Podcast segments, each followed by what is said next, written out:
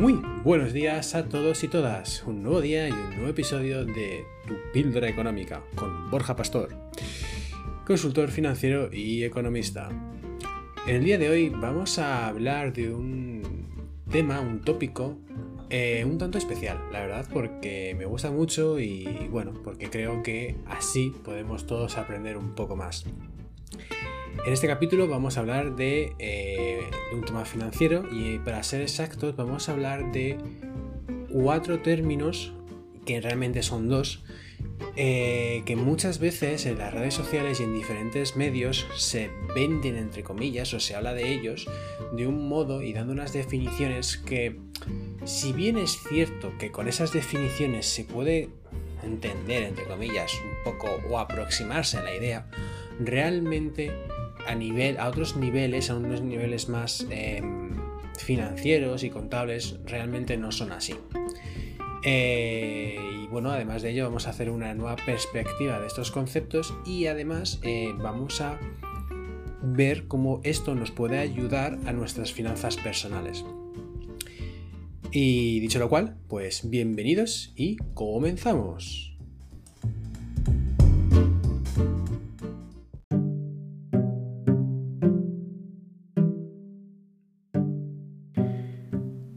Muy bien, pues empezamos. Eh, vamos a hablar de dos términos muy básicos y muy esenciales y muy necesarios y sobre todo fundamentales para tener unas buenas finanzas personales, que son los activos y pasivos y los ingresos y los gastos. En este caso, no vamos a hablar de la típica definición que se dice de que un activo mete dinero en tu bolsillo y un pasivo lo saca, porque no es verdad.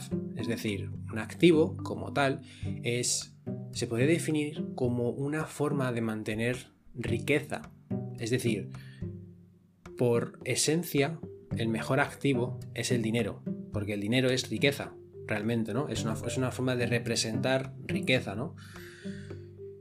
Pero no obstante, hay otras cosas, otros bienes que también pueden funcionar como activo, siempre y cuando cumplan la condición de que eh, sea una forma de mantener riqueza. Es decir, por ejemplo, los derechos de cobro sobre un, sobre un proveedor, ¿no? Es decir, yo tengo el derecho a cobrar mil euros, eso es un activo. ¿Es un activo? Sí, ¿por qué? Porque es una forma de mantener riqueza. En vez de tener mil euros en billetes, tienes mil euros en un papel que dice que te deben dinero. Igualmente una casa, por ejemplo, es un activo y demás historias. Ahora bien, ¿por qué digo que los activos y los pasivos es un término y los ingresos y los gastos otro término? Pues porque un activo y un pasivo realmente es lo mismo. Es decir, si nosotros queremos hacer un buen reflejo y un buen balance de nuestra situación financiera y de nuestras finanzas personales, lo que tenemos que entender es que un activo no es aquello que nos meta dinero, ni un pasivo es aquello que nos saque dinero del bolsillo, que eso es una tontería.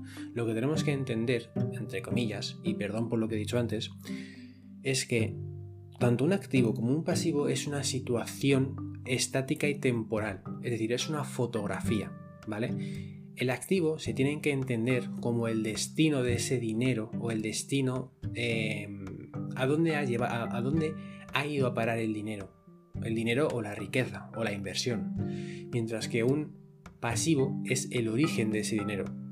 ¿Por qué se utiliza este tipo ¿O por qué se utiliza este, registro? Pues es un registro de partida doble y realmente lo que hace es anotar lo que entra y lo que sale. Y a dónde entra y a dónde sale.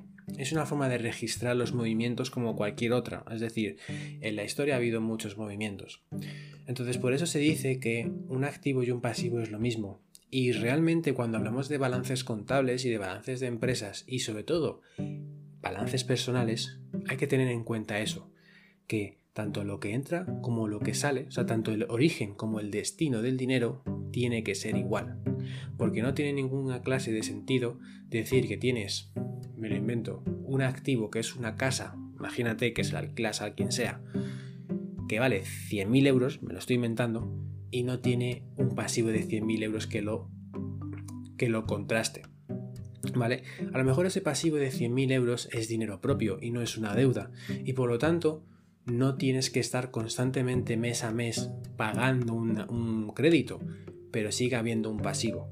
Y ese pasivo es muy importante que se refleje, sobre todo porque eso luego de cara a futuro, de analizar pues si esa inversión es rentable, no es rentable, etc, etc, etc, pues es muy importante que se tenga en cuenta, ¿no? Y luego por otro lado, hay que entender que los ingresos y los gastos lo que está midiendo es más bien una situación en movimiento, no una situación estática. Es decir, hemos dicho que los activos y los pasivos es una foto, pues los ingresos y los gastos es un vídeo, para que más o menos se entienda. Es decir, dicho de otra forma, si tú en un mes o en un año o en un tiempo X que quieras marcarte, tienes unos gastos, esos gastos tú los puedes dividir entre gastos que van a ser que se repitan constantemente mes a mes y gastos temporales.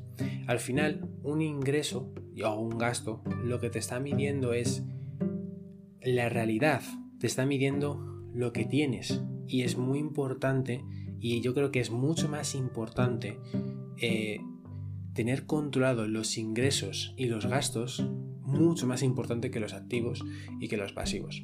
Porque al final los activos y los pasivos son riqueza. Es algo, algo que se tiene pero que realmente no te permite vivir en el día a día. Mientras que los ingresos y los gastos sí, porque tú puedes tener muchos activos, puedes, una empresa o una persona puede tener miles de millones de casas, pero si no saca ingresos de esas casas, da igual, porque no va a poder costearse los gastos. Y si no se puede costear los gastos, sí, en el corto plazo a lo mejor podrá pues evadir ese, ese gasto o pagarlo el mes que viene o lo que sea. Pero a largo plazo ya os digo yo que se hunde. Y si es una persona, cae en quiebra. Y si es una empresa, se disuelve. O sea, las cosas como son. Por eso es mucho más importante a la hora de medir las finanzas personales y a la hora de pues querer unas buenas finanzas personales, tanto para el presente como para el futuro, tener siempre muy en cuenta y tener siempre un ojo puesto en la tesorería, entre comillas, ¿no? O en lo que viene a ser el dinero disponible que se tiene. ¿Vale? Y sobre todo eso, lo más importante es saber cuánto dinero entra y cuánto dinero sale en cada momento, en cada minuto, porque en el momento en el que no tengas dinero para costearte esos gastos, Da igual que tengas una casa como si tienes 20, como si tienes miles de millones de euros invertidos en donde sea. Da exactamente igual.